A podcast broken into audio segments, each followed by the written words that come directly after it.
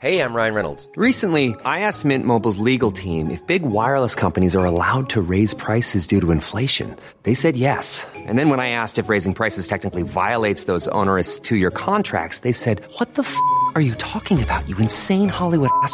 So to recap, we're cutting the price of Mint Unlimited from $30 a month to just $15 a month. Give it a try at mintmobile.com slash switch. $45 upfront for three months plus taxes and fees. Promo for new customers for limited time. Unlimited more than 40 gigabytes per month. Slows. Full terms at mintmobile.com.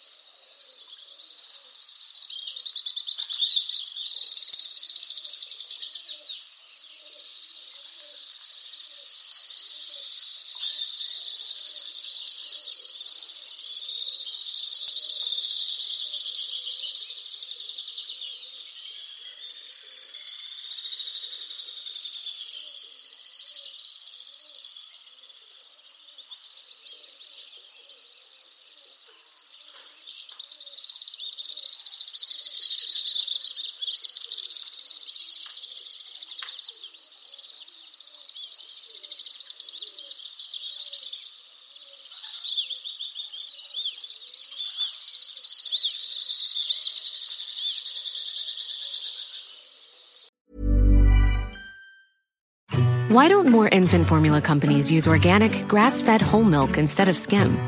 Why don't more infant formula companies use the latest breast milk science? Why don't more infant formula companies run their own clinical trials? Why don't more infant formula companies use more of the proteins found in breast milk? Why don't more infant formula companies have their own factories instead of outsourcing their manufacturing? We wondered the same thing. So we made ByHeart, a better formula for formula. Learn more at byheart.com.